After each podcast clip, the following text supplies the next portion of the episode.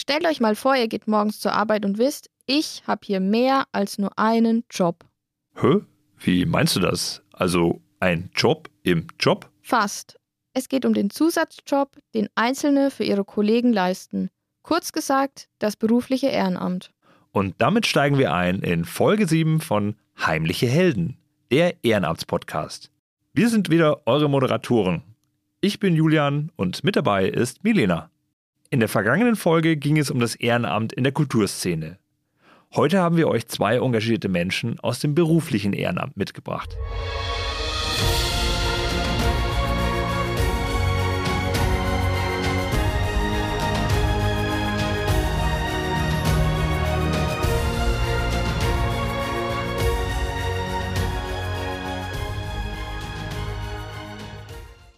Klingt berufliches Ehrenamt nicht eigentlich wie ein Widerspruch? Was steckt da überhaupt dahinter? Das konnten uns Petra Bierlein, Betriebsrätin bei Saludes in Bamberg, und der Ersthelfer Hans-Jürgen Zwoster aus der Mediengruppe Oberfranken beantworten. Also für mich persönlich ist der größte Gewinn zu merken, gerade diese zwischenmenschlichen Kontakte, die Kommunikation mit den Leuten und die Freude dran, wenn es dann auch funktioniert hat, wenn ich merke, das, was ich rüberbringen wollte, ist tatsächlich angekommen. Das war natürlich im therapeutischen Alltag auch so, aber der Fokus und der Schwerpunkt in der Arbeit als Betriebsrat ist Kommunikation, Kommunikation, Kommunikation. Das sagt Petra Bierlein zu ihren Erfahrungen. Die gelernte Physiotherapeutin ist seit zehn Jahren Betriebsratsvorsitzende bei Saludes. Saludes ist ein Anbieter von Medizin, Pflege und Betreuungsdienstleistungen und hat 320 Mitarbeiter. Der Betrieb ist Teil der Sozialstiftung Bamberg. Zur Sozialstiftung gehört unter anderem auch das Klinikum in Bamberg. Sie erzählte uns von ihrem Weg und ihrer Motivation in den Betriebsrat. Und mir war es aber wichtig, es gibt die Möglichkeiten eben für Arbeitnehmer und Arbeitnehmerinnen da zu sein. Und ich hatte schon eine gewisse Erfahrung auf dem Buckel und dachte, okay, dann ist das jetzt meine nächste Challenge, die Rechte und Aufgaben eines Betriebsrats zu übernehmen und habe mich dann eben mit entsprechend ähnlich gesinnten Kolleginnen und Kollegen aufgemacht, damit wir einen Betriebsrat gründen. Kurz gesagt heißt das, sie macht die Interessenvertretung für die Beschäftigten in ihrem Betrieb. Sie selbst formuliert es so. Wir sind Vertreterinnen für die Arbeitnehmerbelange. Das heißt, wenn da jemand kommt, ist es für mich oberste Priorität, wenn es ein Problem gibt, Stress gibt im Team, man muss irgendwo vermitteln, man muss erklären, man geht in Teambesprechungen mit rein, man geht in 1-1-Gespräche und da erfährt man manchmal Dinge, die weit über die Arbeit hinausgehen und von daher eine Riesenbandbreite. Betriebsräte können in Deutschland ab einer Größe von fünf Beschäftigten gegründet werden. Alle Rechte des Betriebsrates regelt das sogenannte Betriebsverfassungsgesetz. Somit sprechen die gewählten Betriebsräte zum Beispiel bei Einstellungen und Kündigungen von Mitarbeitern mit. Oder sie bestimmen auch gemeinsam mit dem Arbeitgeber Regelungen für das Homeoffice, ob es vielleicht einen Jobrat gibt oder die Rahmenarbeitszeit. Wusstet ihr, dass Betriebsräte alle vier Jahre demokratisch gewählt werden und wirklich jeder Mitarbeiter im Betrieb kandidieren kann? Interessant ist, finde ich auch, dass die Größe des Betriebsrats abhängig ist von der Anzahl der Beschäftigten eines Unternehmens. Von der Unternehmensgröße hängt dann wiederum ab, ob ein Betriebsratsmitglied von seiner eigentlichen beruflichen Tätigkeit freigestellt wird.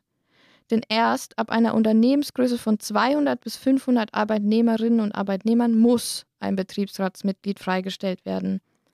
Bei Petra Bierlein ist das zum Beispiel so. Sie ist komplett von ihrer Tätigkeit als Physiotherapeutin freigestellt und nur mit Betriebsratsaufgaben beschäftigt.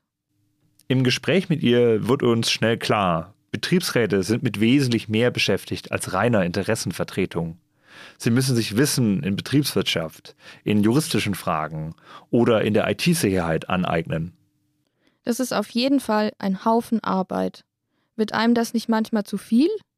Also solche Momente gibt es sicherlich immer mal wieder. Das ist dann eben meistens dann, wenn viel zusammenkommt, der Stresslevel extrem steigt, vielleicht dann bei mir auch im Privaten noch äh, bestimmte Stressoren da waren, wo ich gesagt habe, also jetzt ist irgendwann gut.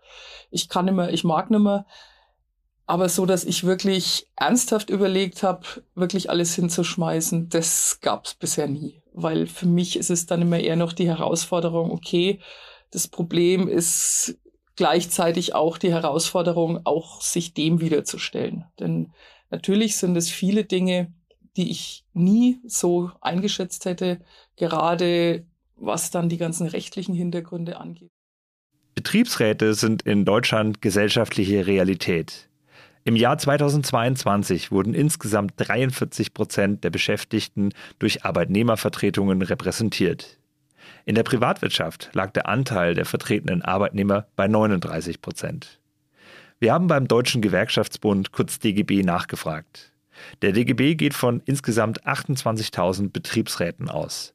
Das sind aber nur diejenigen, die auch gewerkschaftlich organisiert sind. Doch was wäre, wenn es diese Betriebsräte, diese Vertretungen nicht gäbe?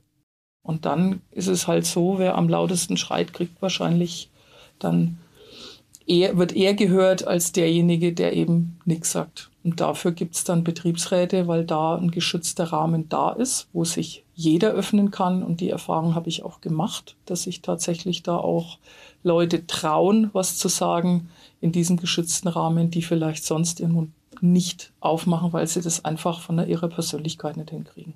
Sie meint damit vor allem Menschen, die sich vielleicht nicht so gut ausdrücken können, weil sie keine Muttersprachler sind oder gegenüber der Führungskraft zurückhaltender auftreten. Das heißt, es gibt einen geschützten Raum für alle Mitarbeiter. Aber gibt es für die Betriebsräte selbst einen extra Schutz oder sogar eigene Vorteile? Nee, nicht wirklich. An sich dürfen Betriebsräte in ihrer Arbeit weder Vor- noch Nachteile haben. Davon gibt es nur eine Ausnahme, und das ist der Kündigungsschutz.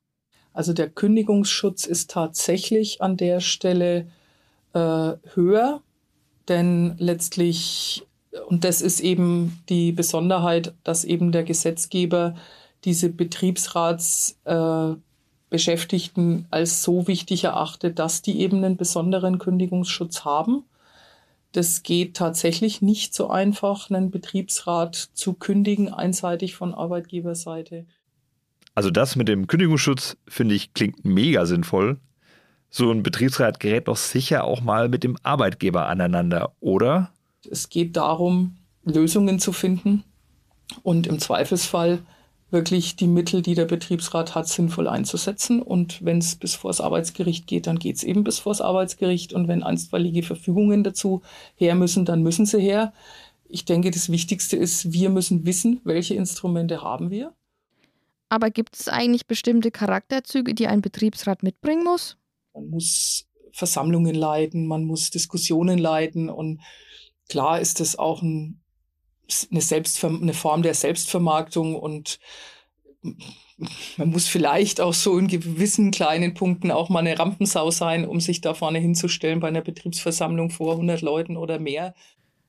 Für uns wurde schnell klar, Petra Bierlein ist präsent, jederzeit ansprechbar für die Kolleginnen und Kollegen und im Unternehmen bekannt. Das liegt ja in der Natur ihrer Rolle als Betriebsratsvorsitzende. Jemand, der in seinem beruflichen Ehrenamt aber eher im Hintergrund wirkt und trotzdem immer zur Stelle ist, wenn es brenzlig wird, ist Hans-Jürgen Zwoster. Der 62-Jährige ist Leiter von Druck- und Weiterverarbeitung bei der Mediengruppe Oberfranken und seit 24 Jahren im Betrieb. 15 Jahre davon ist er als Ersthelfer dabei. Sein berufliches Ehrenamt ist für ihn einfach Selbstverständlichkeit. Es gehört zu seinem Arbeitsalltag dazu und er hilft seinen Kolleginnen und Kollegen gern in Notsituationen. Damit ist er nicht allein. Mehr als 1,3 Millionen Menschen haben sich im Jahr 2021 über ihren Betrieb oder ihre Einrichtung in erster Hilfe unterweisen lassen. Das sagt die deutsche gesetzliche Unfallversicherung. Doch jetzt stellt euch mal vor, es gäbe keine Menschen mehr, die sich in Betrieben zu Ersthelfern ausbilden lassen und diese Verantwortung übernehmen wollen. Also ich sehe die Problematik, wenn es keine Ersthelfer geben würde, ähm, damit äh, bei schweren äh, Betriebsunfällen keiner da, der äh, rasch handelt. Ne? Und äh, handeln wahrscheinlich schon, aber sagen wir mal fachlich richtig. Ne? Apropos fachlich richtig und richtiges Verhalten. Als Ersthelfer sieht man vielleicht auch manchmal schlimme Szenen, wie beispielsweise nach einem Unfall in der Produktionshalle. Die können auch für Ersthelfer schwer zu verdauen sein. Was tut man, um sich vielleicht mental auf so eine Situation vorzubereiten? Ich muss ehrlich sagen, so einen Fall hatte ich Gott sei Dank noch nie. Aber äh, besonnen, ruhig bleiben und man kann sich ja selbst einschätzen. Also die eigene Gesundheit geht ja immer vor. In solchen Geschichten, das bekommt man ja geschult. Ne? Das muss dann jeder für sich selbst entscheiden, ne? in wie, wenn jetzt ein wirklich schlimmer Fall wäre, ob er sich das zutraut, in dem Fall äh, Hilfe zu leisten. Ne? Er hat uns außerdem von seinen Erfahrungen im Umgang mit betroffenen Kollegen erzählt. Meistens ist es so, man muss die, die Leute eigentlich eher beruhigen, weil die wollen dann auf weitermachen ne? und dann muss man sie eher ein wenig einbremsen. Um ein betrieblicher Ersthelfer zu werden, muss man einen Erste-Hilfe-Lehrgang absolvieren. Der besteht aus insgesamt neun Unterrichtseinheiten. Alle zwei Jahre braucht man dann einen Auffrischungslehrgang. Und je größer die Beschäftigtenanzahl in einem Betrieb ist, desto mehr Ersthelfer sind dann auch vom Gesetzgeber vorgeschrieben. Wie viele das wiederum genau sind, ist jedoch abhängig von der Art des Betriebes. Hans-Jürgen Zwoster sieht bei der Organisation noch etwas Verbesserungspotenzial. Zum Beispiel könnte man die Betreuung der Erste-Hilfe-Kästen nicht auf die Abteilungsleiter umlegen, sondern lieber bündeln beim Hausmeister. Ja, ich sage jetzt eigentlich, eigentlich ist es bloß das, das, das Drumherum, dass halt alles da ist, was man braucht, ne? weil man weiß es ja selber, wenn jetzt da so ein Kasten da ist und es sind zum Beispiel Pflaster drin, okay, der eine langt halt mal rein, obwohl er vielleicht keins braucht, ne? Das sind halt so die Sachen, aber nichtsdestotrotz äh, muss es immer, muss es immer up to date sein. Und das wird halt immer runtergebrochen auf die untersten Stufen, kümmert euch mal um, um, um, um die Sachen selbst oder so. Also das gehört meiner Meinung nach zentralisiert.